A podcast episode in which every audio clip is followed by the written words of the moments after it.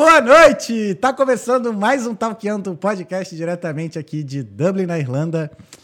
Eu sou o Thales Andrade, juntamente com o meu pupilinho. Muito boa noite. Como é que tá, irmão? Nervoso eu tô hoje? nervoso. Eu, tô... eu também tô. a gente tá nervoso. Hoje, esse episódio é um marco. É um marco na história do Talkando podcast. Primeiro porque a gente fez... A gente completou dois anos no início dessa semana. Que, do primeiro episódio. Foi Parabéns. em dezembro de 2020. Olha só. Esse episódio é muito especial porque logo no, no, no, início, enfim. Hoje a gente vai, no episódio 131, a gente vai conversar com o embaixador do Brasil aqui em Dublin, seu Marcel Beato. Muito obrigado, embaixador, por aceitar Nada, o, o nosso é meu, convite Thales. e nos receber aqui no seu gabinete. Imagina, é um prazer estar com vocês. Eu estava falando que esse episódio é um marco porque a gente, muitas vezes, assim, até antes do, do Pupilinho entrar no time, eu já viajava assim, pô, imagina um dia eu poder conversar com o embaixador do, imagina, do meu país aqui. Então, assim, é um orgulho é. imenso poder estar aqui. Queria agradecer é. mais uma vez pela oportunidade. Quando, né, quando de... as pessoas começam a falar muito embaixador, eu digo que somos todos embaixadores. É. Tá? Todo mundo está aqui trabalhando pelo Brasil, é, mesmo que não sendo pago, uhum. mas vendendo a imagem do país. Sim. Então, eu considero que vocês também têm uma contribuição importante para a imagem e são sócios da nossa agenda. Opa, obrigado, embaixador. Obrigado. Então, sempre deixa eu quebrar ainda o gelo aqui do nervosismo. É, antes da gente começar, para você que não conhece o Talkeando, o Talkeando Podcast é uma conversa. A gente está aqui todas as terças e quintas, às oito da noite, porém hoje a gente começou mais cedo por conta da agenda do nosso embaixador. E a gente está aqui sempre com um convidado diferente, reverente, ilustre, com uma conversa para fazer você pensar um pouco fora da caixa e te motivar a sair da sua zona de conforto. O Pupilinho sabe por que, que eu falo isso. Por que, Pupilinho? Porque todas as pessoas que participam aqui do Talkando Podcast tomaram essa decisão e mudaram suas vidas para melhor. E mudaram suas vidas, né? E hoje não é diferente, né, com o nosso embaixador. tá e se você não está inscrito, então considere se inscrever. E se nossas redes sociais, todos os nossos arrobas são Talkeando Podcast. É, se você tiver alguma pergunta, alguma mensagem para mandar para o embaixador, é só mandar aqui no live chat do YouTube. Mais para o final desta conversa, a gente vai ler né, todas as mensagens, todas as perguntas. E também não deixe né, de apoiar também o nosso podcast. Aí tem os, os, os, os QR Codes aqui do Apoia-se e também do Buy Me Coffee, caso você queira ir pagar um cafezinho para mim, o Pupilinho. Beleza? É, esse episódio tem um patrocínio de Drop Studios, estúdio de dança, para você que quer dar aquele improve na malemolência, né? E ao invés de ir para academia, né, querer dançar, só dança, embaixador. Não, só é. com só em torno de problemas é. e palavras. Aí, agora tem que dançar um pouco em torno de música também, embaixador. Então, ó, Drop Studios tá lá com 13 aulas, né, 13 modalidades, 6 aulas semanais Acho que eu falei errado, mas é algo parecido com isso.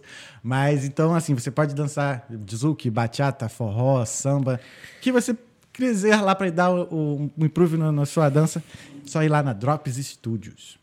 É, também temos a Dom Burger, que não é só você ir lá comprar hambúrguer, sim uma experiência. Eles são especialistas, especialistas em hambúrgueres e tem, fornece aqui em, duas opções para gente aqui em Dublin. Lá, uma um restaurante no Ranelagh e outro no Dolphins Bar. Então, para você adquirir também o seu 20% de desconto do Talkando, basta apontar o seu QR Code, que está bem aqui, ó. Eu acho que está certo aqui, ó. Vai cá, aqui. Aqui. então, aqui, ó, o QR Code está bem aqui em cima na tela. Aponta seu celular para lá e você vai direto para a página deles e tem o seu 10, 20% de desconto com o cupom do Talkando 20 aqui na Dom Burger. Também temos a Fly Day Travel Experience. Para você que está vindo morar fora do Brasil e quer um preço muito bom, só falar lá com a Flyday.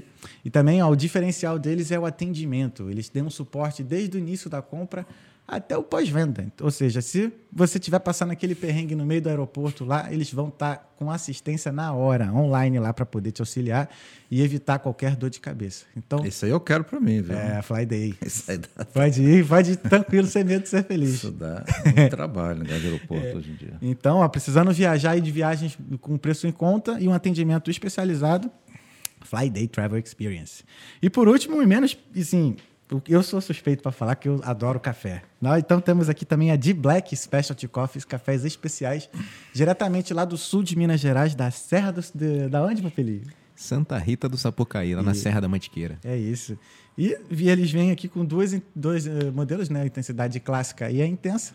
E para você adquirir o seu café, basta ir em www.dblack.ie e com o cupom TALKEANDO ou apontando também para o QR Code que está logo aqui em cima, você também tem 10% na sua compra do café. Eu suspeito que o senhor também ame café, né? Tomo, tomo café, é. tomo. Se você fosse escolher uma intensidade, seria qual? Uma clássica ou uma intensa? Assim? Eu sou mais para clássico. Clássico? Então, um presente da D Black ah, o embaixador. Muito obrigado. Aqui, ó, um café clássico. Muito obrigado. Aqui aí, eu vou degustar. E a próxima vez que a gente aparecer, a gente comenta os sabores. É isso aí. Muito então, obrigado. Até porque, Pupilinho, pensou café? Pensou de Black. É isso. Então, vamos lá. O nosso convidado obrigado. de hoje... Obrigado de nada. O nosso convidado de hoje ele é simplesmente o embaixador do Brasil aqui em Dublin, quem representa o nosso país aqui, né? Assim como ele falou também que todos nós representamos. Mas hoje o senhor Marcel Beato está aqui. Aliás, a gente veio até a mesa dele conversar aqui no Talkeando uhum. Podcast. Embaixador, muito obrigado mais uma vez. É Não, uma honra recebê-lo aqui. E obrigado por terem vindo aqui, montado seu estúdio aqui na minha É, a gente, eu coloquei a gente para começar mais cedo, é, chegar mais cedo para montar tudo, para ver se né, não ocorre algum imprevisto, mas aproveitando e já adiantando, então, começando mais cedo aqui, para também não, não precisar que o senhor vá embora para casa mais tarde por conta da ah, gente. É. Mas, assim, mais uma vez, muito obrigado. Ah. E, assim, eu gostaria de saber, a gente tem muita coisa para saber aqui, que, né, como é a vida do embaixador e tal, mas vamos lá de trás, assim, o que, que motivou o senhor, assim, a... Eu sei, né, eu li um pouquinho, uhum. né, um pouco da sua vida, eu sei que a sua família já é de família de diplomata, né? É, quando é inevitável, né? Você uhum. sendo filho de diplomata, de família e, e, e tendo essa vida já marcada por esse nomadismo, né? É impossível que não influencie. Agora, tem pessoas que, a partir dessa experiência, não querem mais saber de, de diplomacia, né? Eu tenho muitos amigos, tenho filhas que, inclusive, não adoram viajar, mas não querem uhum. ser diplomata, porque é uma vida que não dá para chamar de sacrificada, mas que tem um custo, né? Nem todo mundo nasceu para isso. Você, cada três, quatro anos, tem que fazer mala, uhum. fechar a casa e começar de novo, começar né? De novo. Ah, eu, ah, uma da a minha filha menor, quando nós estávamos, ela tinha uns 12 anos, uma uhum. fase muito sensível, né? Digamos. Ela, ela perguntou, pai, por que, que a gente tem que mudar? Eu tenho que aprender uma nova língua e fazer novos amigos. Eu disse, minha filha, porque enfim, a vida é assim, né? A vida nos impõe coisas, mas eu uh, disse para ela para ela ficar tranquila que eu tinha passado por isso uhum. e tava, estava aqui e ela ficou, aceitou, mas, mas não quis ser diplomata. Não quis, né? Mas te, é, que que, como é que foi assim, crescer como sendo filho de diplomata e agora hum. sendo né, pai, né? Sendo um pai diplomata, né? Hum. Assim, uma, uma hora o senhor era o filho, depois o senhor passou a ser o pai. Então, assim, o senhor passou pelos dois lados assim da vida de um diplomata, né? Que eu posso é, dizer. não, claro. Como dizer, é que foi é, assim? Como, fi... olha, eu vivi boa parte da minha vida até, até a idade universitária no exterior. Uhum. Passei alguns anos no Brasil, mas muito tempo fora. Uhum. E eu acho que eu sentia muito. Eu vivia, estamos falando de muitos anos atrás, sim, né? Sim. em que a maioria de seus ouvintes, é, talvez os pais deles estivessem nascendo. É. Né? E não havia nada dessa parafernália aqui, não havia internet. Na verdade, não havia televisão, no sentido de que a televisão era muito local. Eu me lembro a gente assistindo a Copa do Mundo e não tinha televisão, a gente ficava sabendo depois. Né? Uhum. Então era um mundo muito mais isolado e a gente vivia muito longe do Brasil. Uhum. Mas eu tinha uma curiosidade muito grande por, por entender as minhas raízes. Né? Uhum. Então eu sempre tive uma ligação muito forte com família e sempre dei muita importância a o Brasil como a minha grande família. Porque no exterior, é, você é obrigado a fazer perguntas e a enfrentar questões que o cidadão no dia a dia não se confronta. O brasileiro no dia a dia não se confronta com o fato de que ele está falando uma língua que não é a dele. Sim. E que ele não domina necessariamente bem, e você sabe muito bem como é Sim. que é isso, né?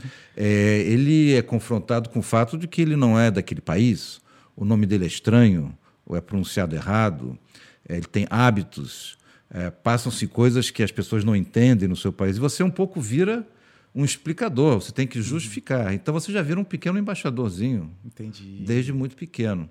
Então, de uma certa maneira, a minha a própria identidade da pessoa, ela, ela é marcada por essa experiência.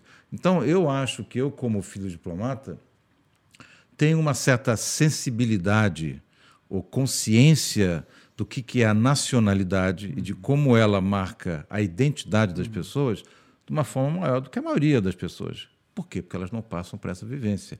Então, eu diria que a nacionalidade não está tão à flor da pele. Sim. Então, eu sempre tive uma curiosidade muito grande. Já, já que estão perguntando tanto pelo Brasil, por que ele é assim, por que é caçado, então eu queria entender. E decidi, quando eu tinha 16 anos, morava, morava no exterior, morava na Austrália, que era o lugar mais distante possível. Não tinha nenhuma comunicação. Eram três dias de viagem de avião para chegar no Brasil. E a gente vinha de dois em dois, três em três anos. E eu, mas eu lia as revistas, tentava ler, né? Vinha pela mala diplomática, eu ficava lá, revista com um, dois, três, quatro meses de idade, mas eu lia.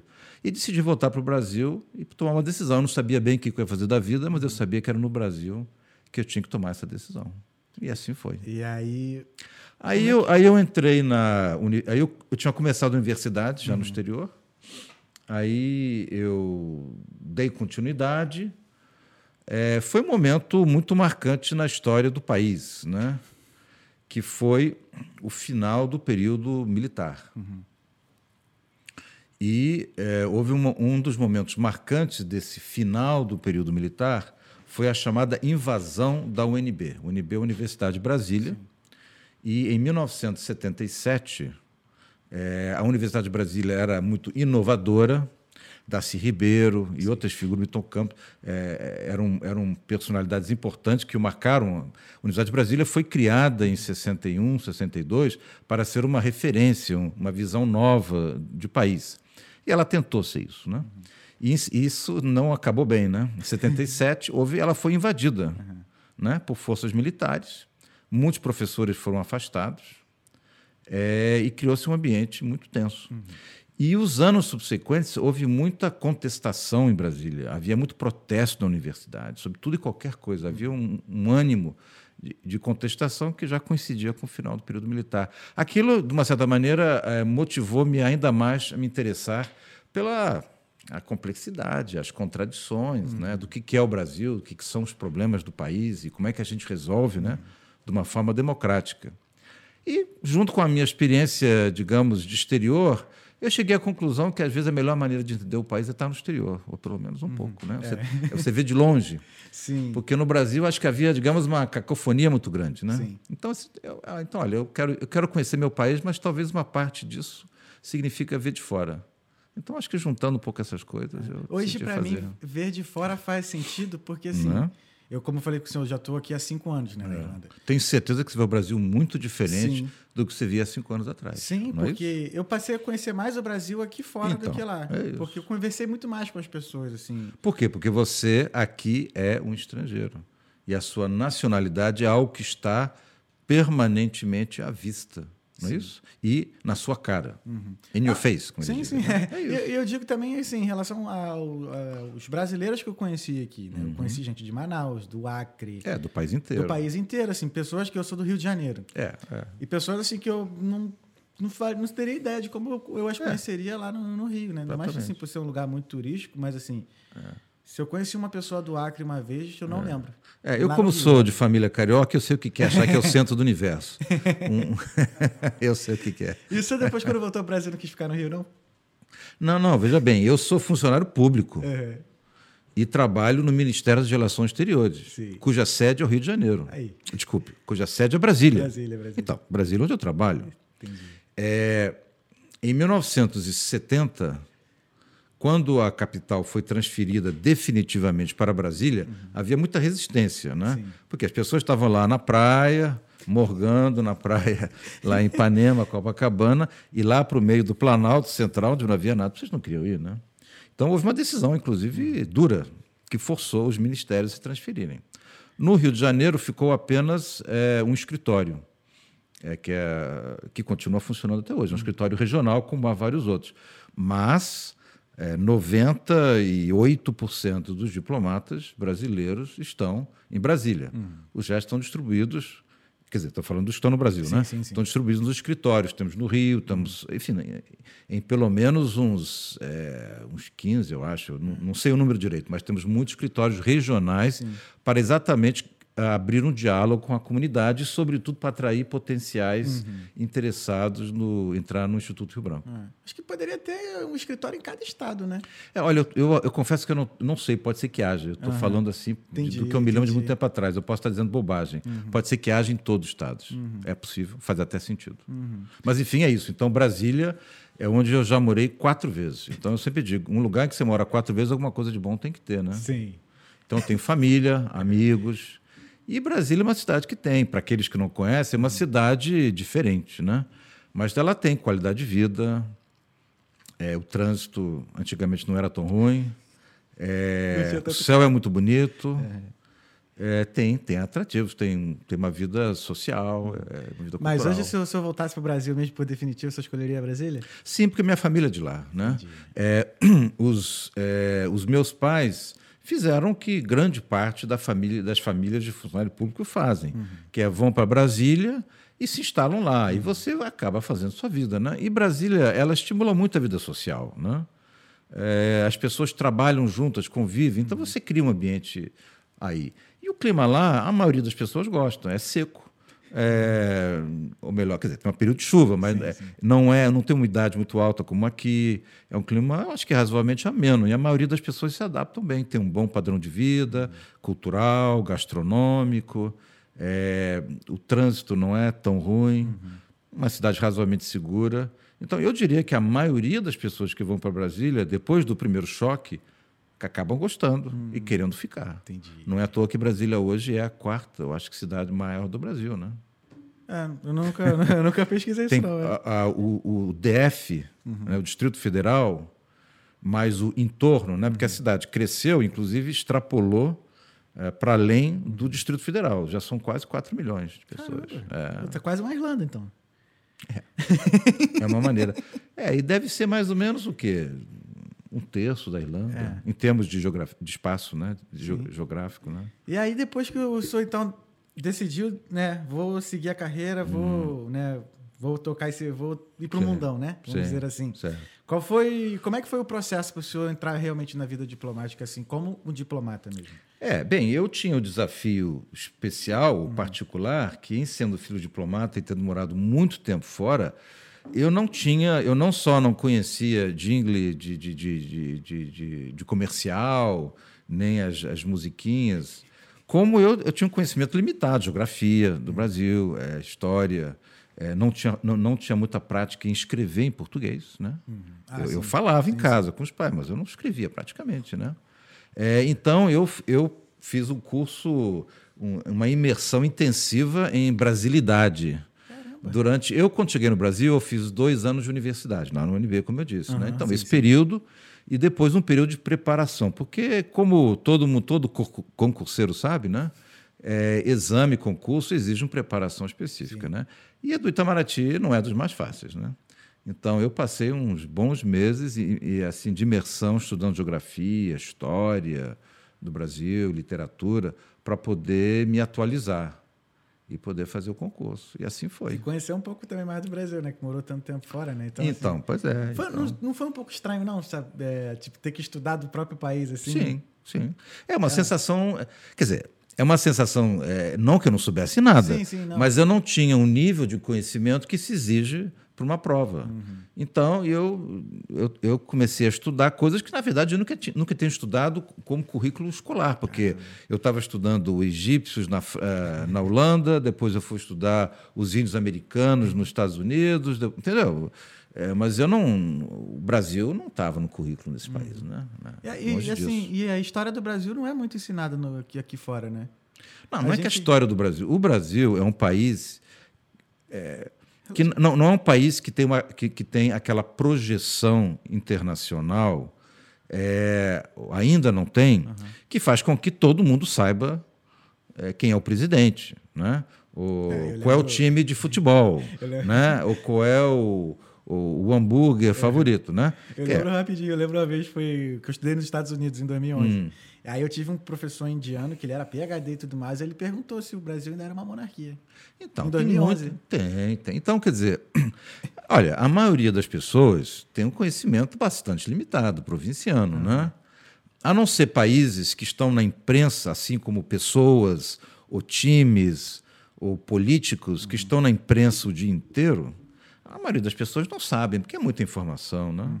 Então, é, eu como criança me perguntavam, e aí, não tem você não tem medo de andar na rua? Não tem medo de cobra? Eu disse, não, meu pai não tem cobra, mora numa cidade. Mas, ah, no Brasil tem cidade? Isso quando era criança, né? Mas, enfim, esse nível de desconhecimento uhum. é, não é tão grande, mas permanece. Então Sim. as pessoas têm conhecimento limitado do Brasil. A minha filha, quando estava na escola, perguntaram exatamente isso. A professora decidiram dar uma aula sobre o Brasil, não sei porquê, e a professora começou a falar que o Brasil, república. Aí ela disse: Não, minha, minha filha, não, mas o Brasil teve monarquia. Mas como? Claro que não. E, teve que convencer a professora, né? Provar mais bem. Mas, enfim, uhum. o Brasil é, é um país que é conhecido, como todo país, é uma caricatura, né? Uhum. Caricatura do bem e a caricatura do mal. Né? Então, o Brasil é o país do futebol, do samba, das pessoas alegres, mas também é o país de que tem problema de pobreza, uhum. problema do desmatamento, é o problema é, desse ou daquele partido político que não está na moda. Uhum. Isso tudo faz parte. E voltamos àquele ponto que eu disse no início. Inevitavelmente, você é isso lhe é cobrado. Você pode, ter, você pode não ter nenhum envolvimento nem interesse nesses temas, mas o estrangeiro vai perguntar: mas, mas por que, que no seu país estão desmatando floresta? Uhum. Ou por que, que no seu país o futebol é tão popular? Ou por que no seu país vocês não falam espanhol? Você é obrigado a se, digamos, a incorporar a figura uhum. do diplomata. Do, do, do, então, é, por um lado, assim, né? acaba sendo até um pouco complicado, porque uma, às vezes as pessoas vêm com tanto que. É, com uma ideia firme do que, que elas viram na televisão. É, é uma carga que geralmente é caricatural é. E, e, e, muitas vezes negativa. Né? Sim. É, é a maioria das vezes é negativa. Então, que a é gente isso. acaba tendo que claro. explicar para poder isso. desconstruir o que, que a pessoa assim, vê já com uma ideia formada. Assim. É. Então, isso é a minha profissão. E não só o que eu faço no... quando, quando. É isso, o nosso trabalho é esse. Né? É, explicar. Explicar, é, explicar, quer dizer, é, é claro que nós, que nós temos que apresentar uma visão uhum. positiva, favorável do país, mas isso não significa ignorar os problemas. Sim, concordo. Mas significa apresentar os problemas num contexto histórico, político, econômico e com viés de como a sociedade brasileira enfrenta e quer resolver os problemas. Sim. E eu acho que isso é isso mesmo. Uhum. O Brasil, como qualquer país, ele busca resolver seus problemas e o nosso papel é ajudar a que as pessoas entendam como é que a gente faz isso e como eles podem ser sócios, colaborar nisso, uhum. né? É. O que me acho que assim uma das coisas assim que pelo menos assim na minha cabeça parece ser mais assim desafiador é se tornar é, é ser neutro no meio desse caos inteiro, né? Assim, que eu digo, tem conflito aqui, aí tem um problema Sim. ali, e você tem que explicar de uma forma que não, muitas das vezes acho que acredito você não tem não precisa, você não pode colocar sua opinião pessoal, né? É, a neutralidade, quer dizer, não é bem neutralidade, né? não. né? Porque na verdade não existe neutralidade nesses temas, né? Uhum. É, não sei. Assim, uma questão que não tem nada a ver com isso, mas aborto, Sim. o questões de gênero não são questões neutras. Né? Você, você é a favor ou é contra? Na maioria desses, você não tem como não ter uma posição. Agora, você pode ter uma posição de respeito e de tolerância, uhum. em que a sua posição é explicada, é justificada. Você não está querendo impor a sua opinião, você está explicando para o outro por que você chegou a essa conclusão. Entendi. E se a sua explicação for suficientemente convincente, quem sabe ele, ele também não faça alguma ah, revisão do seu hum, pensamento. Entendi. Quem sabe nesse processo de diálogo não se, não se chegue a uma posição um pouco mais próxima, um pouco mais, sobretudo, respeitosa, hum. né? que eu acho que é o fundamental. É, é entender e respeitar. Porque para respeitar, você tem que entender. Uhum. Tem que entender a motivação do outro. O que a gente vê muito nessas mídias é simplesmente uma atitude é, sem qualquer tolerância. Uhum. Ou seja, você não sabe, você não quer entender e você simplesmente critica. Exato. É, e aí, aí fica difícil. É, né? E aí, acontece também muito de acabar calando o outro lado também, né? é, não, aí você gera uma polarização Sim. que não acaba bem. Uhum. Porque alguém vai querer fazer valer a sua opinião sobre o outro. Sim por qualquer meio. Às vezes é só no debate, às vezes parte para soluções é. de outra natureza. Né? Então, quando a gente. A, quem acha que tem a razão, sempre, ela não tem tolerância uhum. para ouvir o outro. E pior, ela não tem a capacidade de aprender com o outro. Né? Uhum. A gente aprende nos, na adversidade. Na adversidade na vida e na adversidade em termos de uma visão diferente, uma, uma, uma, visão adversa. Né? Uhum. Né? A gente aprende quando é obrigado a questionar nossos próprios princípios, nossas próprias ideias, né? É aí que a gente aprende e uhum. cresce na vida, né? Não é simplesmente ouvindo o que a gente quer ouvir, né? Sim, Então, então é isso, né? Teve, então te... a tua vida inteira aprendendo. Ah, não, é, isso, que, é isso que eu ia falar. Ou pelo menos tentando. Você chegou a ver algum caso assim, onde um, algum lugar que tinha muito conflito desse e eles conseguiram superar isso, principalmente assim, na questão do respeito, né? Eu acho que é, é o primeiro é. passo, né, para poder Olha, chegar num. Olha, eu, eu, eu vou te dar um exemplo, uhum. digamos, da diplomacia clássica, Sim. né? É, eu tenho muito orgulho de ter participado em, em, em vários processos de negociação. Uhum. Né? Um dos que eu, que eu tenho talvez mais orgulho aconteceu entre 1994 e 98. Nós temos dois países vizinhos, Peru e o Equador, uhum. que desde a sua independência estavam em conflito por questão territorial. Uhum. Que é, uma, é muito, é, a história da nossa região é muito marcada por Sim. isso. Até hoje né, existem alguns problemas de fronteira. Né? E eles periodicamente entravam em guerra. Guerra, conflitos. É país que já tem tantos problemas. Né? É, gastar dinheiro e, e, e morte. Né? Sim. É, com isso é triste. Então, em 94, houve uma, um conflito entre os dois países. E por conta de um, de um, mecanismo, um acordo que já havia sido negociado no passado, o Brasil, junto com outros países, Estados Unidos, Argentina e Chile, tínhamos a responsabilidade de garantir a paz entre esses dois vizinhos. Então, nesse momento, foi iniciada uma negociação é, que durou quatro anos. Caramba. E depois de quatro anos, os dois países assinaram um acordo de paz.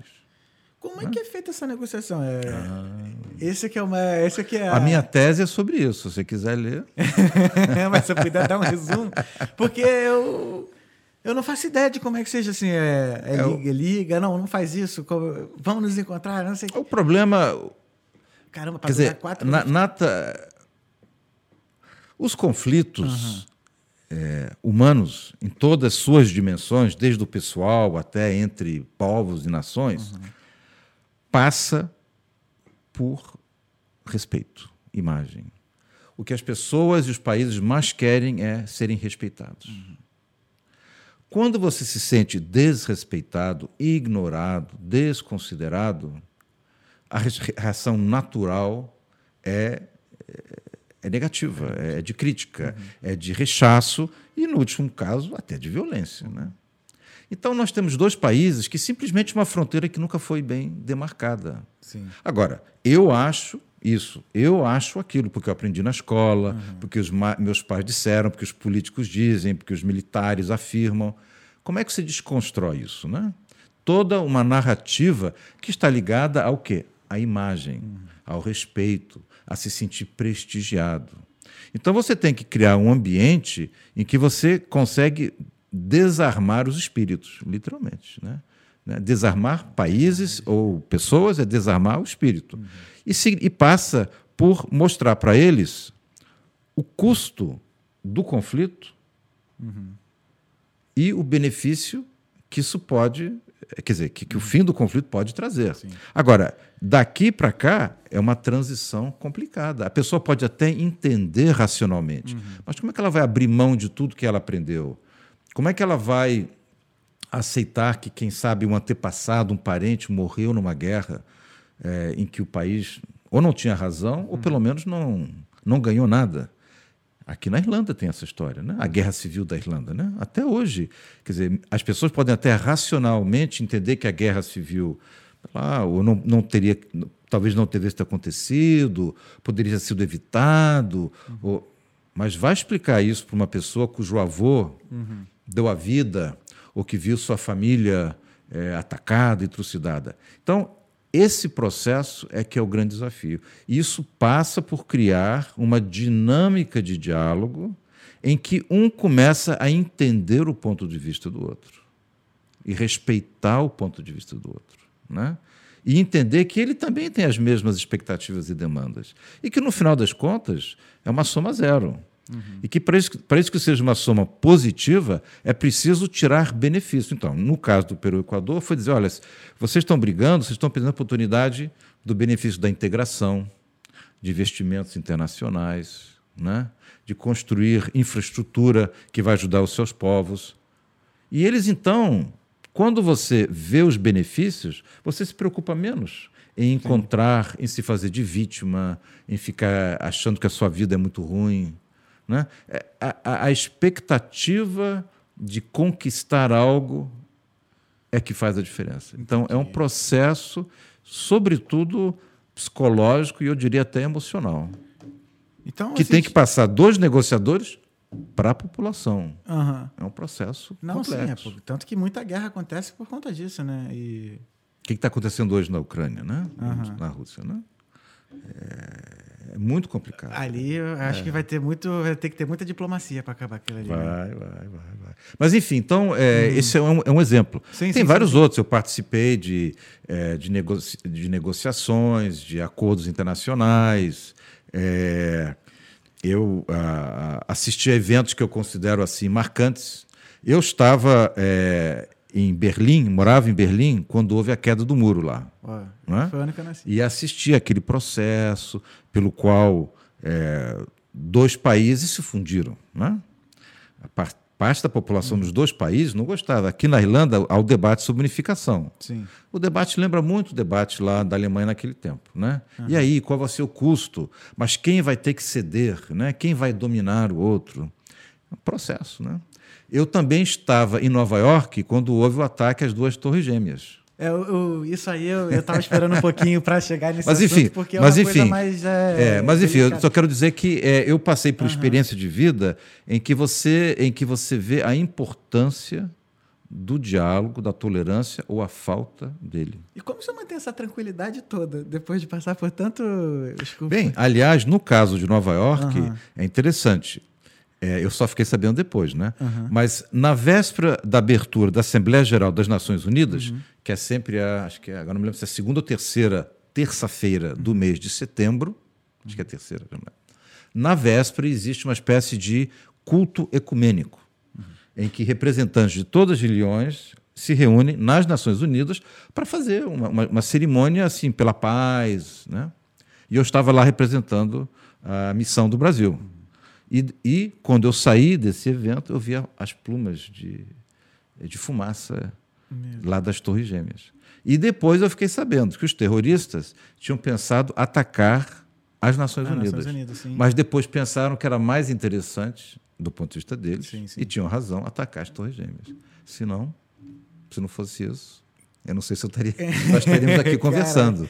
Não, eu conheci uma pessoa, até já veio no, no Talkando, que ela estava no, no, em uma das torres e ela Nossa. conseguiu sobreviver porque ela foi comprar um chocolate quente. É. Na hora do. E aí o escritório é. lá, por questão de segurança, eles fecharam tudo. E só é, quem estava nos andares mais baixos saiu. Mas quem dava, sei lá, a partir do uh, quinquagésimo, septagésimo andar, muitos, muitos morreram. Né? Foi uma é, coisa atrás. Mas enfim, a gente, se você é... quiser, a gente volta depois. Mas enfim, uhum. é, é, é, isso, é, é essa convivência você aprender a superar. Eu, eu tenho bastante experiência multilateral. Né? Então, você tem que negociar acordos, é, contratos. Por exemplo, o, a, a, o Tribunal Penal Internacional, uhum. né, que foi criado nos anos 90. Eu participei da parte final da negociação do Estatuto de Roma. Estatuto de Roma são as regras uhum. que organizam o funcionamento desse tribunal. Então, eu participei da negociação. Anos depois, eu participei de uma negociação sobre a criação de um novo tipo de crime previsto dentro do Estatuto, que é o crime de agressão. Hum. Então, passei três semanas em Kampala, na Uganda, negociando né, esse, esse assunto. E, claro, o Brasil muito preocupado em preservar a, a independência da corte. Havia países que queriam subordinar essa corte a o Conselho de Segurança das Nações Unidas, Sim. onde alguns países têm veto e outros países não. Né? Então, isso é um é, exemplo. É então, enfim. Coisa... Tem, tem. E, existe, e exige muito tempo assim para se preparar para uma negociação? Porque, assim, parece às vezes que é pouco tempo que o senhor fica nos países. Eu vou, né? vou te contar uma, uma, história muito simples, mas que diz isso. Uh, prosaica. Máquina de, a máquina de lavar roupa pifou. Uhum. Né? Aí a dona de casa contrata o sujeito lá da esquina, ele vai lá, não consegue. Aí chama o outro, também não consegue.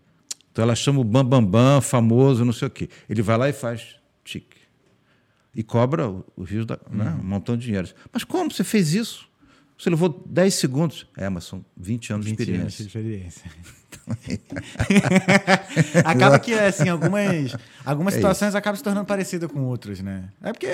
Tá claro, na experiência profissional, em qualquer área uhum. de trabalho, é assim. Então, eu tenho já algumas décadas de experiência. Sim, então, sim. o que eu diria que é o mais. O que eu acho mais fascinante da diplomática uhum. é porque é, é é, é, digamos, eu sempre gostei de psicologia, uhum. mas também gosto de sociologia gosto de ciência política. E o que uma coisa tem a ver com a outra? A diplomacia. Porque a diplomacia, como em outros ramos também, uhum. é você passa do indivíduo para o grupo, para a comunidade, para o país, para o internacional. Uhum. Mas, em última análise, você está lidando sempre com pessoas. Entendi. Então, para você entender uma negociação, você vai para uma negociação, o seu país tem uma posição X. Uhum. Você quer que essa posição prevaleça. Mas tem outros 150 países na sala. O que, que eles pensam? Qual é a posição deles? Você está num grupo majoritário, a sua posição é mais ou menos mainstream, uhum. é, você está numa posição muito distante, muito, muito extremista. Primeira coisa. Segunda coisa, quem são os atores? Qual, qual, é a personalidade? Esse cara é competente, mas é de um país que tem muito peso ou não tem peso? Esse cara aqui não é muito bom, mas é de um país que, quando ele abre a boca, todo mundo tem que escutar? Você tem que fazer uma espécie de análise é, do terreno.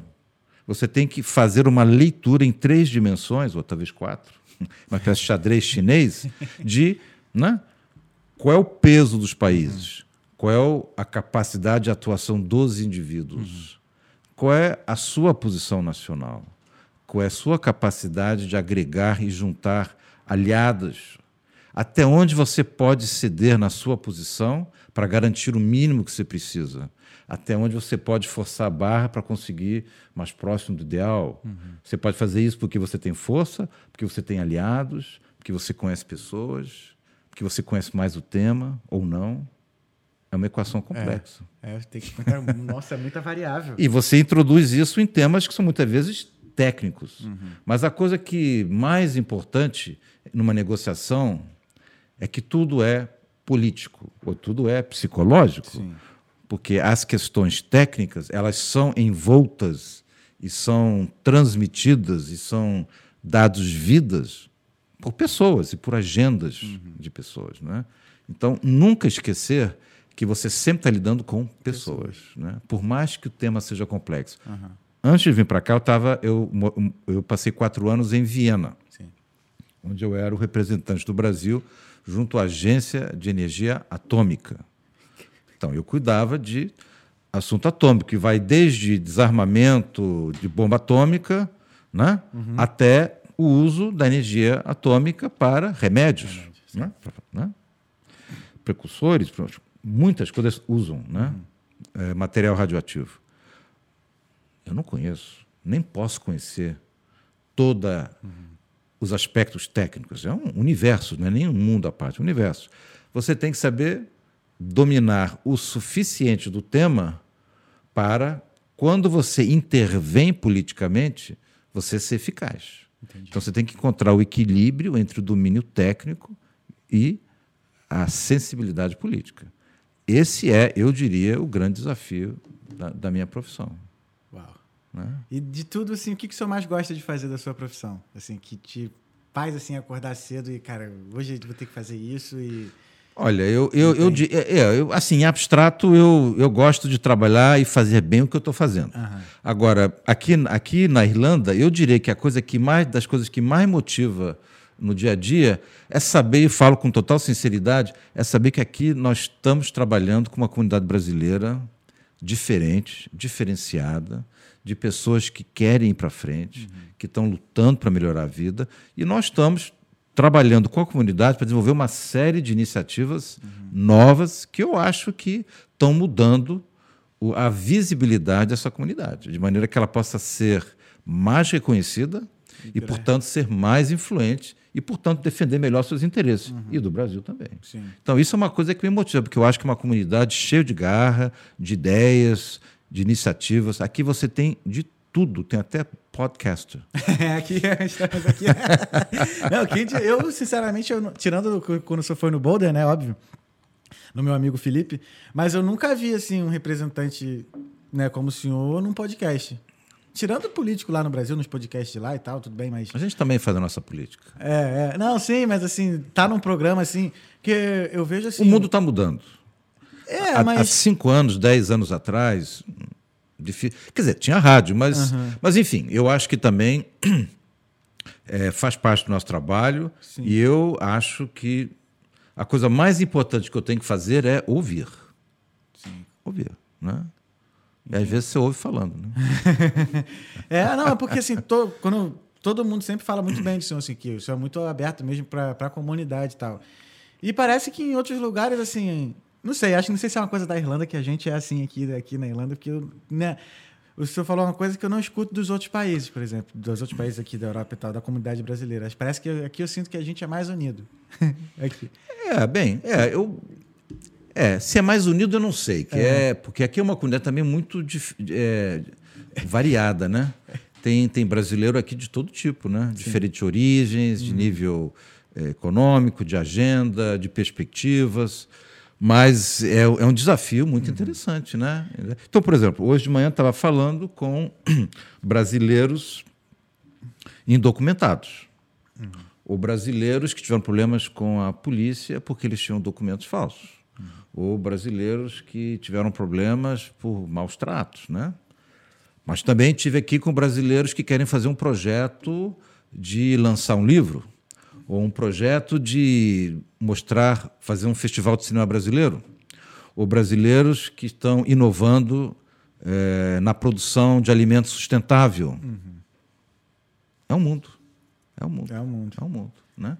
E eu vejo isso aqui todo dia, essa variedade enorme. E realmente é, eu não tinha essa percepção. Para mim tem sido uma surpresa muito agradável. E realmente é, é, eu, eu- é, é difícil pensar numa coisa mais é, que dê mais satisfação do que você. Não é que você está ajudando a pessoa, você está colaborando para que as pessoas realizem o seu potencial. né? Isso é o meu trabalho, eu acho que eu diria que esse é, é ajudar as pessoas a realizarem seu potencial. É. Individualmente, mas sobretudo coletivamente. Né? Sim, sim, sim. Não, e aqui a, a gente tem. Acho que. Você está realizando seu potencial? Eu tô. Então, Olha, olha então eu assim, estou olha- fazendo meu trabalho. Olha onde a gente chegou. Onde a gente tá, cara. Mas é. Dois anos, né? Dois anos depois estou aqui de frente com o Mas então, cara. então, você veio do Brasil, não sei em que circunstâncias, mas eu imagino que você veio talvez para estudar. Sim, eu vim como estudante. Meio para ver o que acontecia. É, eu vim como estudante, mas vim para ficar É. mesmo porque eu sou programador, eu sou de TI. Então. E aí o meu melhor amigo já estava aqui, já tinha vindo três anos antes de mim. E ele já estava já com a vida dele já mais estabelecida, que ele tinha conseguido a permissão de trabalho. Eu falei, e aí eu já, já tinha, como eu falei, eu já tinha morado nos Estados Unidos em 2011, só que aí eu, depois de ter me formado lá no Brasil em 14, aí eu pensei, ah, eu quero morar fora de novo. Mas É. assim, para ter, não por questões do- dos problemas do Brasil, sim, porque claro. problema tem em qualquer lugar. Tem. Mas assim, para poder conhecer mesmo, ter Mas mais olha, a- o que você está dizendo confirma exatamente aquela que é a minha impressão. E é, logo que eu cheguei aqui, eu tive uma conversa com a vice-ministra da Justiça, Una McPhillips. E estava exatamente. Eu, eu pensei, mas o, por que, que, por que, que vem para cá? Por que, que essas pessoas vêm para cá? O que, que elas vêm fazer aqui? Aí ela disse: olha, é a geração Odisseia. Ou seja, são pessoas eh, do Brasil e de outros lugares que não vêm por necessidade econômica. Né? Antigamente, ou pelo menos certamente eh, até 15, 20 anos atrás, a, a- a grande maioria dos brasileiros que imigravam, ou que iam para o exterior por, por um tempo, iam por necessidade econômica. Sim. Você sabe, né? No Brasil, uma pessoa que faça um trabalho eh, que não seja qualificado ganha proporcionalmente pouco. né? Aqui na Irlanda e em outros países, né, a diferença entre uma pessoa que tem uma- um- nível de formação profissional pequena e que tem muita formação não é tão grande. Então você pode aqui viver bem, né? Com um trabalho em que você não tem muita formação. No Brasil é mais difícil. É, mais uma realidade, né? A gente não pode negar. E, portanto, essas pessoas muitas vezes iam para o exterior e vão para o exterior até hoje para o quê? Juntar dinheiro. Né? Geralmente vão, vão para o exterior para voltar para o Brasil para abrir um negócio, para ajudar a família. Uma coisa assim, muito meritória. E que também faz parte da nossa agenda. Então, por exemplo, grande parte dos brasileiros que estão aqui trabalhando na área de, de, de carnes né? Sim. vem nesse perfil. Eles vêm aqui ganhar dinheiro E a maioria deles, nem todos, mas a maioria deles sonha voltar para o Brasil, para fazer o seu negócio. A geração aqui, eu me permito dizer, você pertence, uhum. é uma geração diferente. Vocês não estão vindo aqui por absoluta necessidade.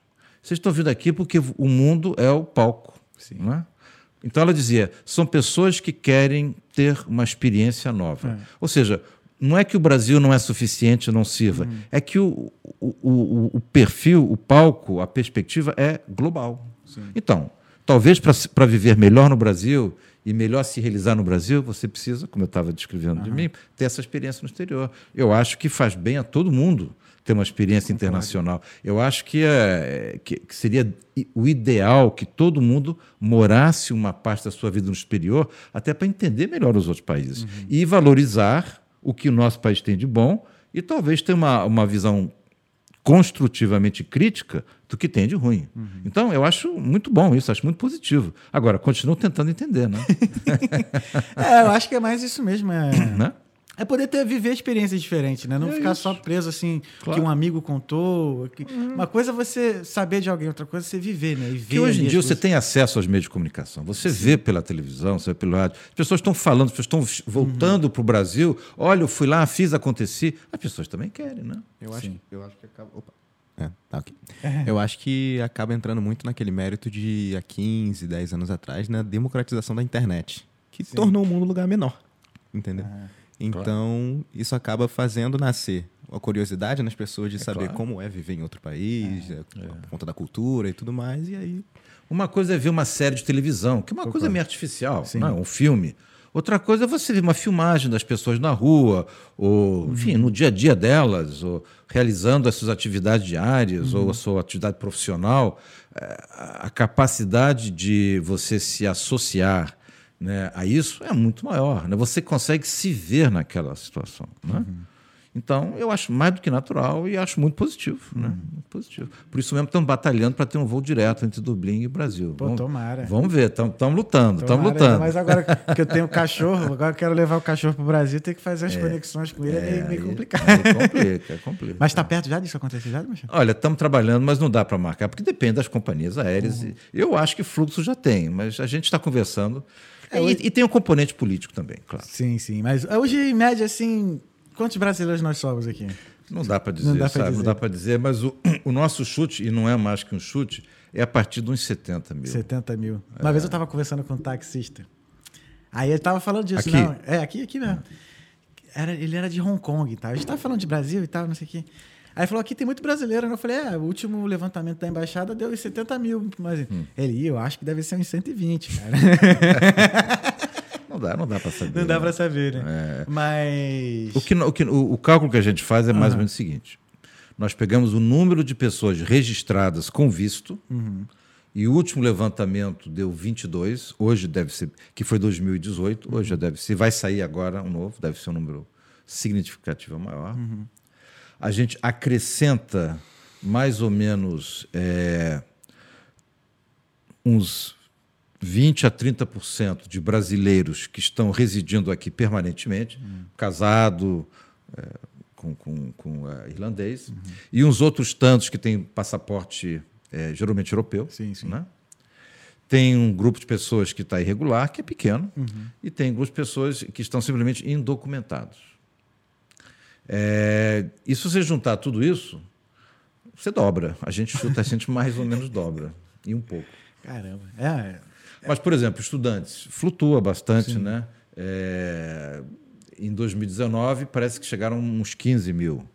Esse ano é possível que sejam mais, uhum. né? A expectativa é que cresça. Mesmo então, com o aumento do, da taxa que o governo está querendo implementar, você acha que vai aumentar o número de estudantes aqui? Ou vai, ou olha, vai mudar? Eu converso com as escolas de, de língua Sim. inglesa uhum. e eles estão todos ampliando a capacidade. Incrível. E, Legal. na média, os brasileiros representam mais ou menos 65% a 70% dos estudantes de inglês não europeus. Né? Ah, você tem incrível. duas categorias. Você tem os europeus, que são sobretudo espanhóis, italianos uhum. e franceses, uhum. que em geralmente terminando o segundo grau, em algum momento do segundo grau, vêm e passam um mês de férias. Férias estudando. Uhum. E é no período do verão. E ficam três semanas, um mês, um mês e pouco, normalmente. Né? E você tem, claro, aqueles que vêm para estudar em curso superior né? Uhum. que é outro, outro grupo. Mas dos que vêm para estudar inglês, dois terços ou mais são brasileiros. Caramba. A gente é bem grande aqui. então, quer dizer, é, e, e eu tive, eu tive semana, pass semana passada, o retrasado, eu tive em Limerick, uhum. onde tem cinco escolas. Estão todos ampliando a capacidade para o ano que vem. Estão prevendo 20% de aumento uhum. de alunos. É, mas isso também é, é Está sendo até mais exigente para o país também crescer, né? Porque está vindo ali não só estudante, está vindo também muito trabalhador também. Muita gente está vindo né, para trabalhar é, também. Tem, gente, tem vários que já vêm e... com, com, com, contrato de trabalho, Sim. já vêm com emprego já certo. Inclusive, muitos que vêm estudar já vêm com emprego certo. Entendi. Para poder financiar seus estudos, né? Uhum. É, não, eu, eu, enfim, eu acho que nenhum país é uma ilha, a autarquia não é solução para ninguém. É, a, o intercâmbio, o comércio, sobretudo de ideias, uhum. é muito importante.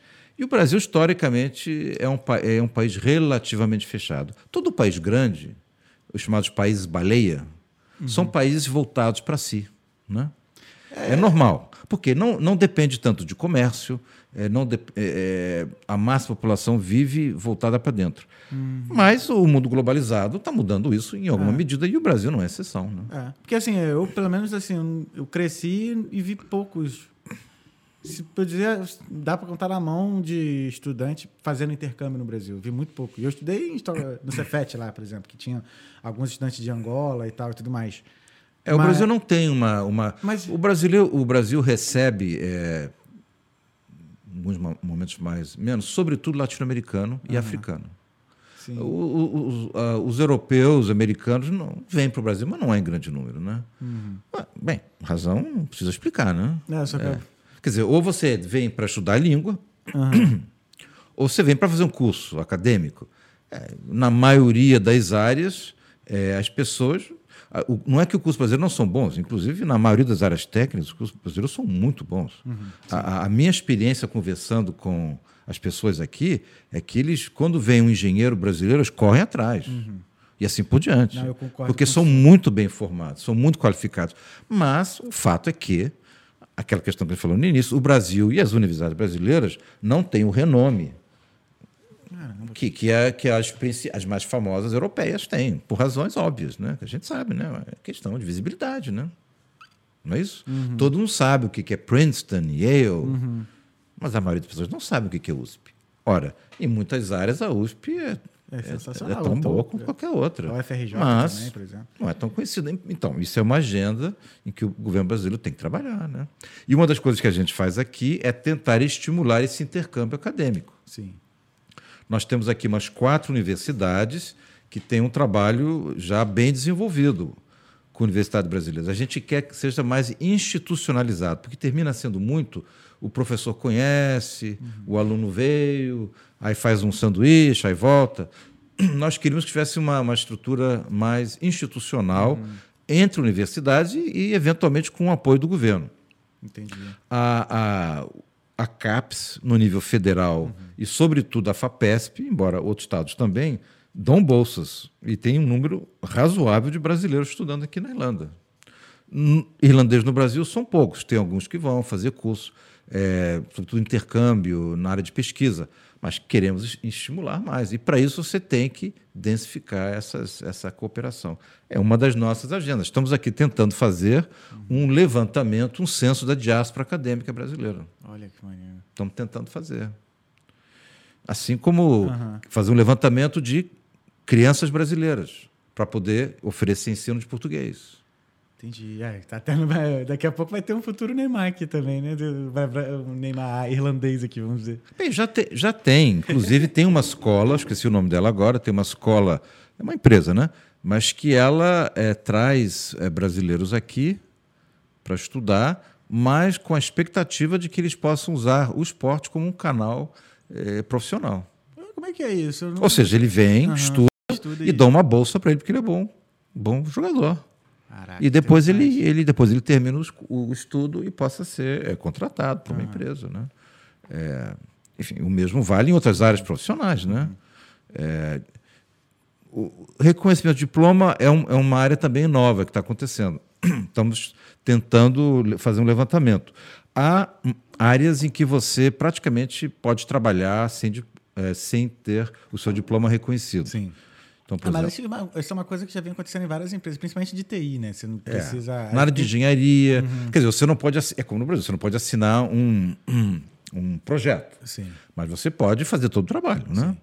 Em outras áreas, a mesma coisa. Agora, nós estamos querendo trabalhar para ver se a gente consegue dar isso também uma, uma coisa mais institucional, de maneira que o uhum. reconhecimento seja mais fácil, mais simples. É outro trabalho que estamos aí desenvolvendo, né? Enfim, todas as áreas têm. Tem, tem. Nós tivemos, não sei se vocês acompanharam, né? Duas semanas tivemos o lançamento da primeira semana do empreendedorismo brasileiro. Lá, Você estava lá, né? Então, então, estamos aí inovando ineditismo em várias áreas. Nós vamos lançar uma Câmara de Comércio daqui a uns dois meses. Olha que legal. Né? E aí vai. E aí nós, vai. Vamos, nós vamos ter um leitor brasileiro na Universidade de Cork a Cork é a única universidade que tem um bacharelado em, em, em português, né? Ah. Quer dizer, você pode fazer um curso uhum. é, e se formar em português para lecionar português. Né? Bacana, é a única universidade na Irlanda. Então, nós estamos contratando um leitor lá que vai ampliar isso para outras áreas. Uhum. Né? Então, ele vai poder trabalhar mais na área de cultura, civilização, trabalhar com outras universidades. Uhum. Então, fazer de lá um, um, núcleo assim bem intenso de atividade uhum. ligado ao Brasil. Outras universidades têm cursos, mas não têm o, a, a, graduação completa uhum. em português. Entendi. Nem nada ligado ao Brasil. Você pode ter uma matéria de português ali, outra, mas você não tem a graduação. Uhum. Cork que tem. É. E como é que na como é que isso é garantido para os próximos anos, assim, em relação, por exemplo, o senhor... Garantir o quê? É, isso que o senhor está fazendo hoje, hum. que a embaixada está fazendo hoje, né? Todas essas, essas integrações, assim, como isso é garantido nos próximos anos, depois que o senhor, por exemplo, foi embora da Irlanda? Você chamar o meu sucessor para o podcast. Entendi. e fazer as perguntas certas. Relaxa que já está anotado aqui. Já está anotado, já.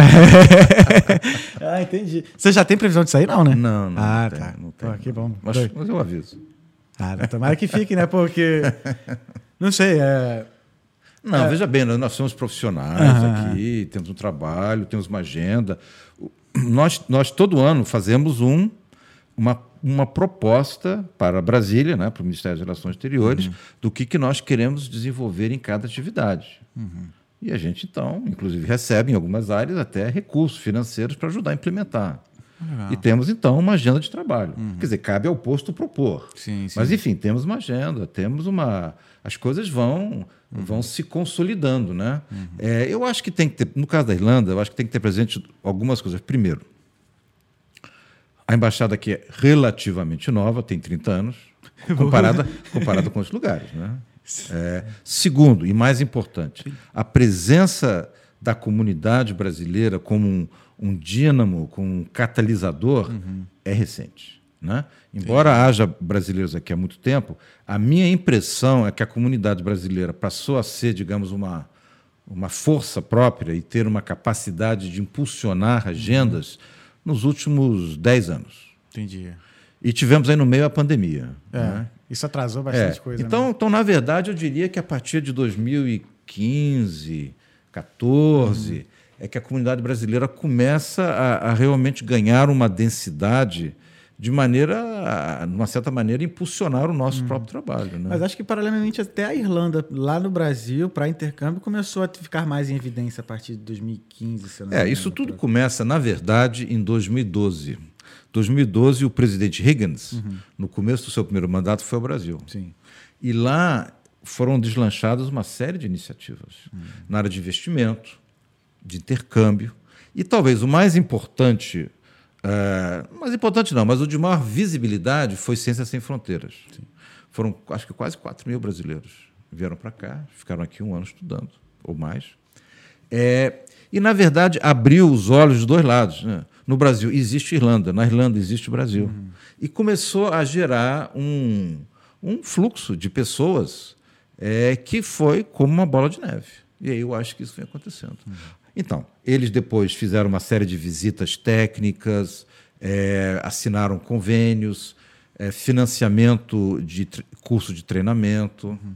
Isso tudo começou a acontecer. Ah, na área cultural, começou a agenda a ficar bem mais é, intensa, e assim foi. Então, eu acho que, na verdade, é isso. Grosso modo, uhum. 10 anos, até um pouquinho menos de 10 anos, a comunidade ganhou uma musculatura que está ligada uhum. também a, a, a, essa agenda diplomática bilateral. Sim. Né? Agora, uma, mudando um pouquinho de assunto, assim, em relação a ao capital humano que sai do Brasil, assim. Uma, quando eu, eu lembro quando eu estava vindo para cá e um amigo falou assim, poxa, que pena, né? Tanta gente boa tá indo é. embora. É o chamado brain drain. Isso. É. O que, que, o que, que o senhor pensa disso, assim? De... Olha, eu, eu acho o seguinte, é, não há como negar que é, os brasileiros, mesmo com tudo isso que a gente está falando, dessa uhum. experiência de geração de ceia, é de que é, o, Brasil, e todo mundo diz isso, é, não tem crescido na velocidade necessária para absorver a mão de obra, né? de uma forma adequada. Sim, né? Sim, sim. Agora, com muito esforço, o desemprego caiu para 8%, chegou a ser 12%, né? há uns quatro anos atrás. Né? Uhum. Então, quer dizer, há um problema de mão de obra qualificada no Brasil. Né? É, muitas vezes isso é parte do problema. A outra parte do problema é que tem muito emprego no Brasil que não é preenchido por falta de mão de obra qualificada também.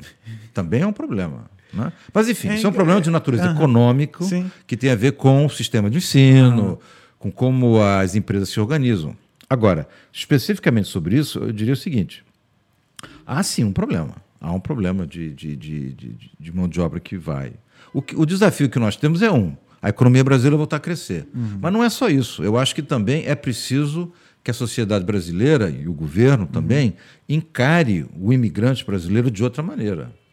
Não Sim. é simplesmente alguém que, que, que, abandonou o país e que chega lá e tem necessidade que nós, do ponto de vista consular, temos que apoiar. Uhum. São pessoas que, volto a dizer, são embaixadores. São pessoas que têm qualificações profissionais para competir no mercado de trabalho competitivo, uhum. como é a Irlanda e muitos outros países do mundo, e que, portanto, tem algo a oferecer.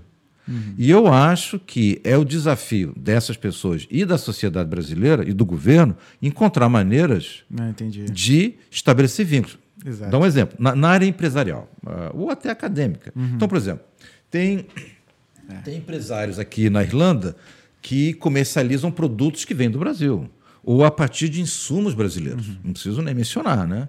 Cerveja, comida, é, é, sei lá, panetone, uhum. brigadeiro, etc. e tal. Ora, você já tem aí um, um fluxo de comércio é, potencial. Então, Sim. se nós conseguirmos estimular isso, né? tem brasileiros que estão aqui, mas que têm indústria no Brasil e que trazem produtos para cá. Né? O brasileiro que faz uma pesquisa interessante aqui, uhum. ligado a tema de agricultura ou questão de emissões de CO2, é relevante para o Brasil. E o Brasil precisa. Uhum. Então, nós tivemos aqui há um mês e meio o presidente da Embrapa, né? que é simplesmente a empresa responsável pela revolução da agricultura brasileira. Estou escrevendo um artigo sobre isso agora.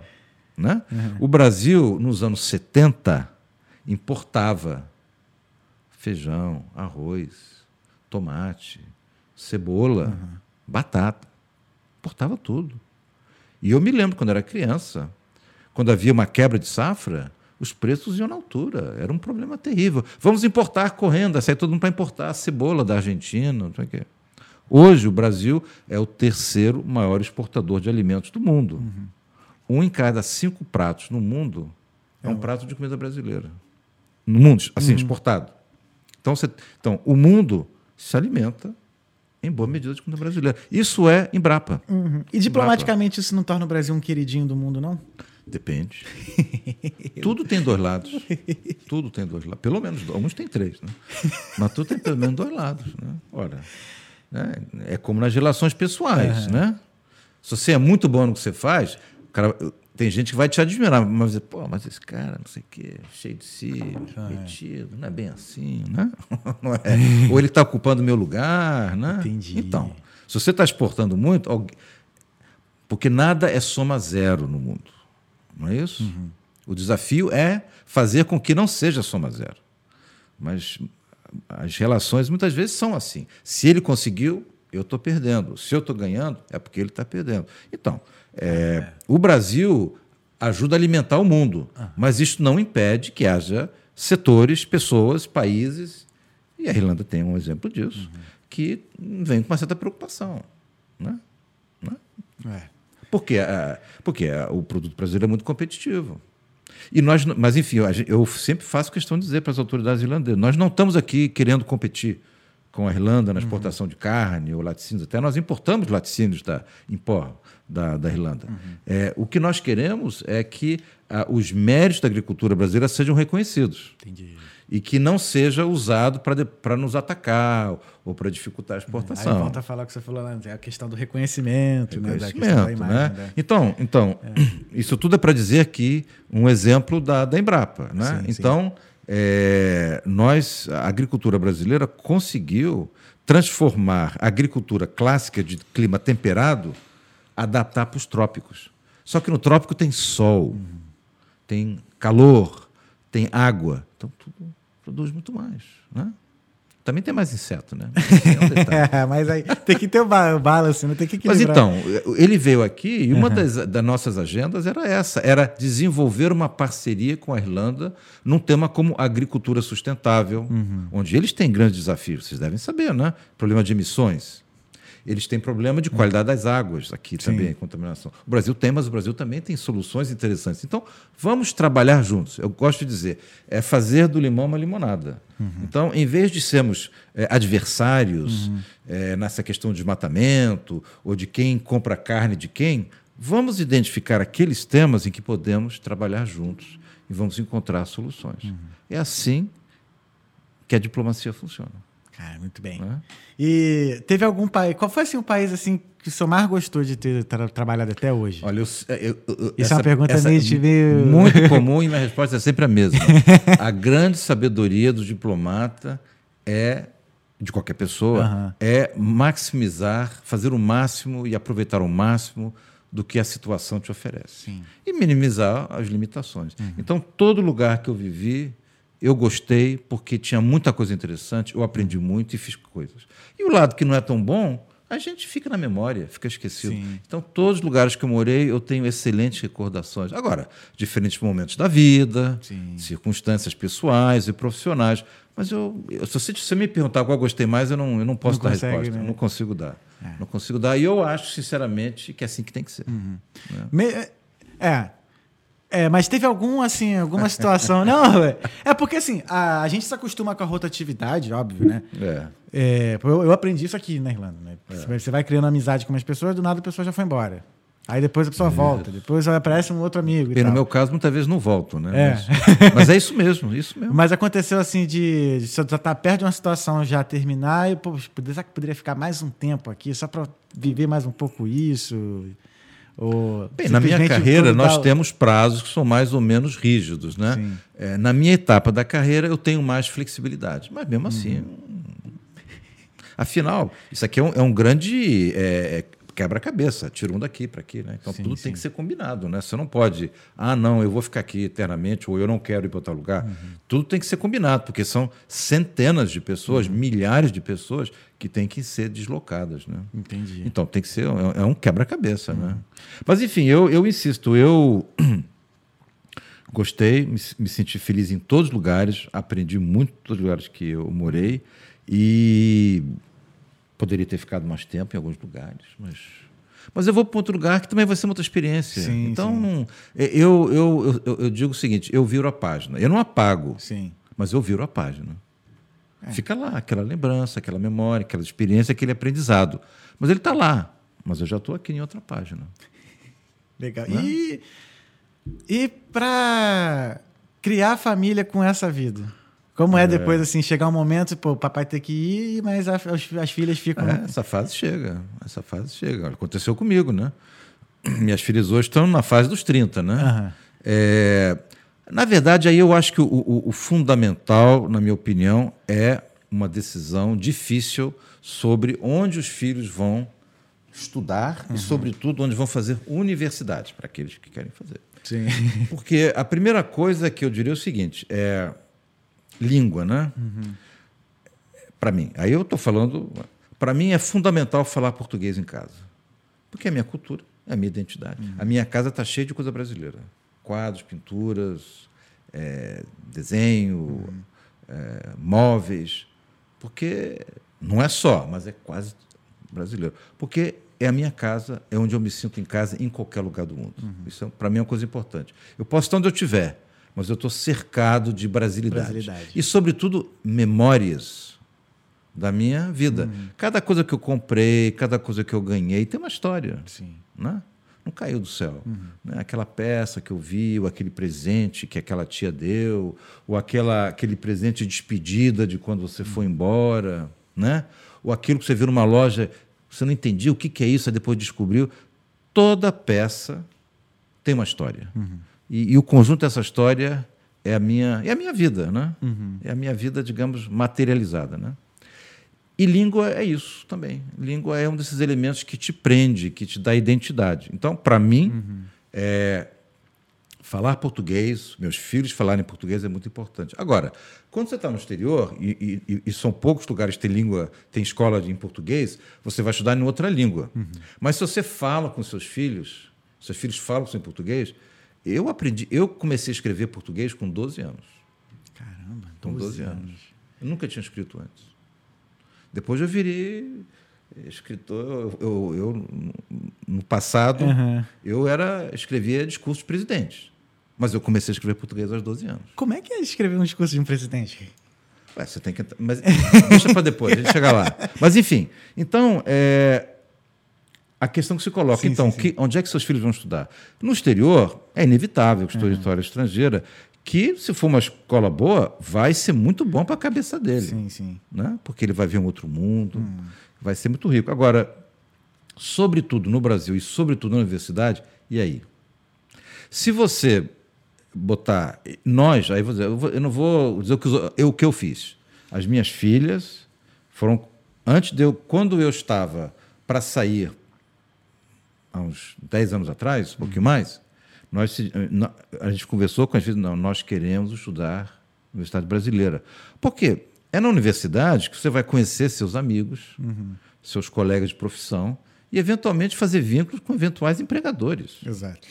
Então, Exato. você fazer uma universidade num lugar e achar que depois você vai para um outro continente com outra língua para arranjar emprego é complicado. Não é, é meio quer dizer, não é que não pode, uhum. mas não é tão óbvio, né? Uhum. Não é tão óbvio. Então, nós, junto com as nossas filhas, a opção foi feita, vamos estudar no Brasil. Estudaram, fizeram o seu curso, cada um, adoram viajar. A minha filha se casou com um diplomata, uhum. mas ela é, estudou é, no Brasil. Agora, tem muitos que preferem é, que os filhos estudem no exterior, acham que é mais vantajoso, uhum. ou por qualquer outra razão. Essa é uma escolha importante que eu acho que marca muito uhum. as pessoas, né? Cada um com a sua experiência, cada um com a sua vivência. Entendi. Isso... Mas é um desafio grande é, você tomar essas decisões. Eu acho que tem que ser feito com muito critério. Sim. E hoje, assim, se uma, uma pessoa entrar hoje no mundo da diplomacia, que conselho o senhor daria? Depois, né, de o senhor acompanhou várias etapas, né, da, da história é, do mundo, vamos dizer assim. Olha, eu especificamente para diplomata, bem, podemos até chegar lá, mas o principal é é você. Eu acredito, para mim o princípio fundamental é o seguinte: faça bem o que você vai fazer. Você vai fazer algo, faça bem, porque o tempo é o bem mais precioso que a gente tem na vida. Uhum. É o bem, é o tempo. Fora os filhos, né? Uhum. É o tempo. Então, use bem o seu tempo. Porque se você não usa bem o seu tempo, você está desvalorizando a você. Que você não se leva a sério. Se eu estou perdendo meu tempo fazendo nada, é porque eu não valorizo meu tempo. Se eu não valorizo meu tempo, eu não estou valorizando a mim mesmo. Então, para mim, o mais importante, se é para fazer, faça bem, se empenhe, se interesse, é, aprenda daquela experiência, uhum. extrai alguma coisa positiva. Eu acho que na vida é isso, e na profissão é um caso. Então, eu sempre é, achei que o mais importante é, no início, sobretudo, aprender. Aprenda com quem já está lá, com quem tem experiência. Você não precisa concordar com tudo que ele uhum. vai fazer, ou que ele pense. A gente, às vezes, aprende muito mais com erros nossos e dos outros uhum. do que uhum. com acertos. Mas esteja aberto para aprender com quem tem experiência. E vai chegar um momento em que você vai começar a poder desenvolver suas próprias ideias e você vai começar a, a, a exercer liderança hum. também. Mas tem um pouquinho de paciência, porque eu tenho a impressão que alguns, alguns jovens não têm muita essa paciência. Acham que já sabem tudo, já viram tudo e que ninguém essa e que, o, vocês, e que o né? mundo e que o mundo começou ontem. É. Eu posso te garantir, o mundo não começou ontem. Ele nem começou há 60 anos atrás e pouco quando eu nasci. Ele começou muito antes. Uhum. As pessoas. então, é, grande parte do que as pessoas, os jovens, vivem, as experiências, as emoções, uhum. a minha a geração das minhas filhas, a minha geração e as centenas e milhares de gerações anteriores também viveram. Todo mundo foi jovem, todo mundo foi muito idealista. Né? Todo mundo achava que estava descobrindo a verdade e que ia mudar o mundo. Vamos, vamos, todos mudar o mundo no, seu, eh, no nosso ritmo, uhum. mas não porque a gente sabe mais do que os outros, porque todo mundo fez errado e você vai revolucionar tudo. Um pouquinho de paciência, um pouquinho de humildade, eu acho que é bom. Eu acho que isso ajuda na vida pessoal, na vida profissional. Mas, sobretudo, gostar do que você faz. E a outra grande coisa para mim, que está tudo ligado, uhum, uhum. nunca perder a curiosidade. Ah, isso é o que faz a vontade de aprender, é, né? Isso, é aprender. Para mim, a coisa. O, o dia que eu não tiver curiosidade é porque realmente não tem mais nada para fazer. Entendi. E eu, sinceramente, eu, eu não sei se eu tenho tanta curiosidade hoje quanto eu tenho quando eu tinha cinco anos. Ah. Mas eu, eu continuo com muita curiosidade. E talvez hoje eu tenha uma capacidade de foco e de penetração que aos cinco anos eu não tinha, não é isso? Sim. Então, sim, hoje sim. eu talvez não tenha tantas curiosidades quanto aos cinco anos. Mas as curiosidades que eu tenho são curiosidades que me levam uhum. a querer entender. Acho que são coisas mais específicas, né? É, é, coisas que, que, que, resultam da sua experiência de vida, uhum. né? E que eu quero entender, quero entender mais profundamente. São coisas que me motivam. E com isso eu, eu acho que eu estou uhum. tentando aproveitar meu tempo. E o senhor ainda aprende muito com as pessoas? Como é que a gente aprende com pessoas. Com pessoas, né? Que, dá um exemplo. Uhum. É, você, sei lá, você precisa fazer uma apresentação lá. E você está pensando na apresentação, como é que vai ser o argumento, você, tá, você tem várias coisas na cabeça, assim, mas não está claro. Como é que se resolve? Você senta com uma pessoa e diz: é, Eu agora vou fazer a minha apresentação. Aí você começa a falar sai. Aquilo tudo que está uhum. muito emaranhado na sua cabeça, diante de uma pessoa, criando um vínculo de comunicação com a pessoa, olhando nos olhos, e ele olhando para você, esperando você falar, uhum. a coisa vem. Nós aprendemos socialmente. Né? Uhum. É claro que você lê livro, você absorve informação, mas aquilo só vira parte da sua vivência, uhum. e só, na minha opinião, na capacidade de traduzir em ações, em, em, comportamentos, quando aquilo é, passa a ser parte de uma realidade social. Então, eu, para mim, você aprende, você absorve na interação pessoal. Você tem ideias novas, uhum. né? Te Sim. vêm ideias nessa provocação. Uhum. Então, para mim, é isso. Essa foi uma das um dos motivos de eu ter criado o Talkando foi esse, né? O aprendizado direto ali no face to face. E é, é. E é realmente isso que acontece, né, Pupilim? Geralmente, assim, a gente fala que nosso, nosso estúdio lá em casa é, é uma sala de brainstorming, porque é, parece que toda, todo episódio a gente sai com uma ideia de business diferente lá. É. Aí depois você vai para, pensa, organiza as ideias, dá uma estrutura. Mas o que provocou uhum. o brainstorm é essa dinâmica de pessoas que a gente, a gente é motivada, a gente, a gente é motivado pela presença da pessoa que é um ser humano que está te escutando. Ele está te escutando. Você uhum. é alguém. Você não é uma coisa morfa, boiando. Uhum. É alguém. Ele está ali querendo ouvir de você. Então, ele está sugando literalmente de você. Uhum. É? Acho que está por isso é que as pessoas assim, acabam ficando bem mais à vontade, assim, porque é, muitas das vezes, por exemplo, você está falando aqui, eu estou aqui parado simplesmente te ouvindo. É. Então, e aí parece que isso. É diferente você é diferente. um livro. Exato. Que é uma coisa passiva. Dizer, Leitura, quer dizer, passivo mesmo é televisão, sim, né? Olhar para a parede. Mas é, quando você fala com alguém, você não está simplesmente transmitindo uma informação ou absorvendo. Você está numa interação com aquela pessoa. Você está lendo as expressões uhum. dela, você está avaliando como é que ela está recebendo o que você diz, se ela está gostando, gostando, uhum. está entendendo. Isso tudo está te provocando. Uhum. O livro, ele, ele é, é, por mais que ele traga e tenha informações, ele, ele não te estimula nesse sentido emocional, uhum. psicológico que uma pessoa faz. Essa é a verdade. Né? Você está ali, você está olhando, a pessoa está olhando, você está ali. O que, que ela está achando? O que, que ela está achando? Não, ela está sorrindo.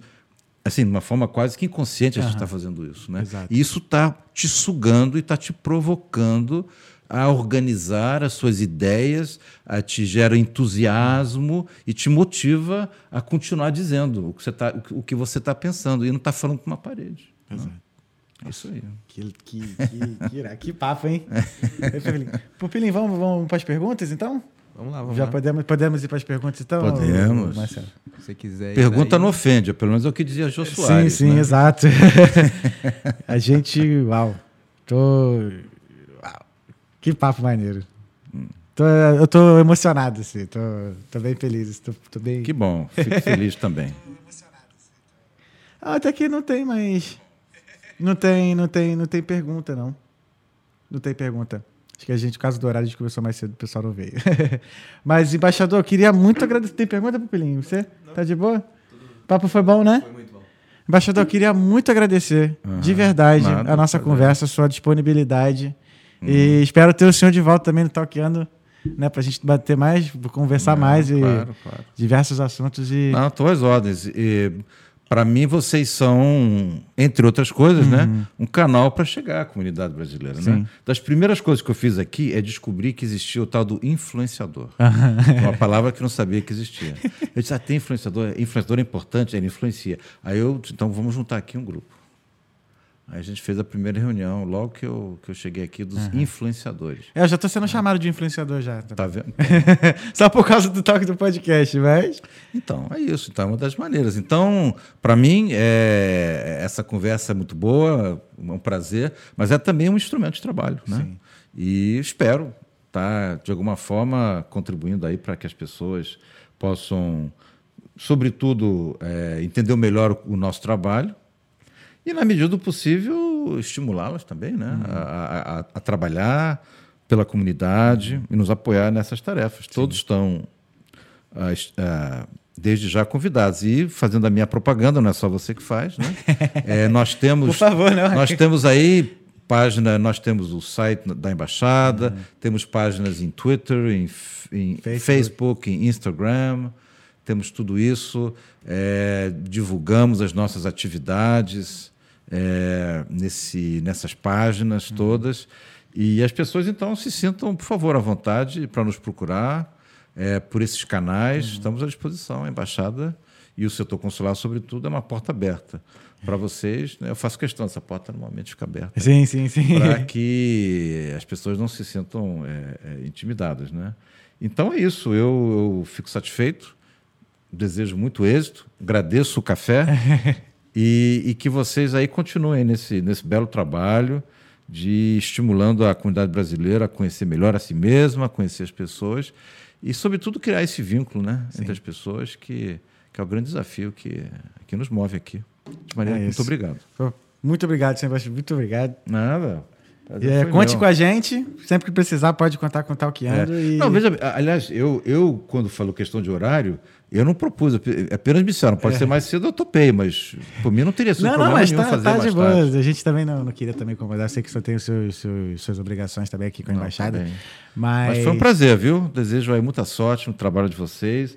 E a embaixada, como eu digo, está à disposição, se pudermos aí colaborar em alguma coisa. É, eu recebo aqui as pessoas, o meus colegas, estão todos aí à, à disposição para conversar okay. com, a, com Muito pessoas. obrigado, tá muito obrigado mesmo. Então o Pelim? É Valeu, irmão. Obrigado. Que papo bom, embaixador, obrigado, foi um prazer. Prazer foi meu. e é isso. Gente, terça-feira a gente está de volta então. Esse foi o Talkando Podcast. Não deixe de seguir as nossas, nossas redes sociais, de se inscrever também aqui no nosso canal. Queria agradecer também mais uma vez aos nossos patrocinadores, a Drop Studio, o Dom Burger, a Fly Day Travel Experience e a de Black Specialty Coffees. Então é isso, Pupilinho. Ficamos por aqui? Ficamos por aqui. Então é isso, pessoal. Não deixe de seguir. Fé em Deus e nas crianças. Esse foi o Talkando Podcast diretamente da Embaixada do Brasil aqui em Dublin. Então é isso. Obrigado. Valeu. Um abraço. Tchau, tchau. Tchau. Uh.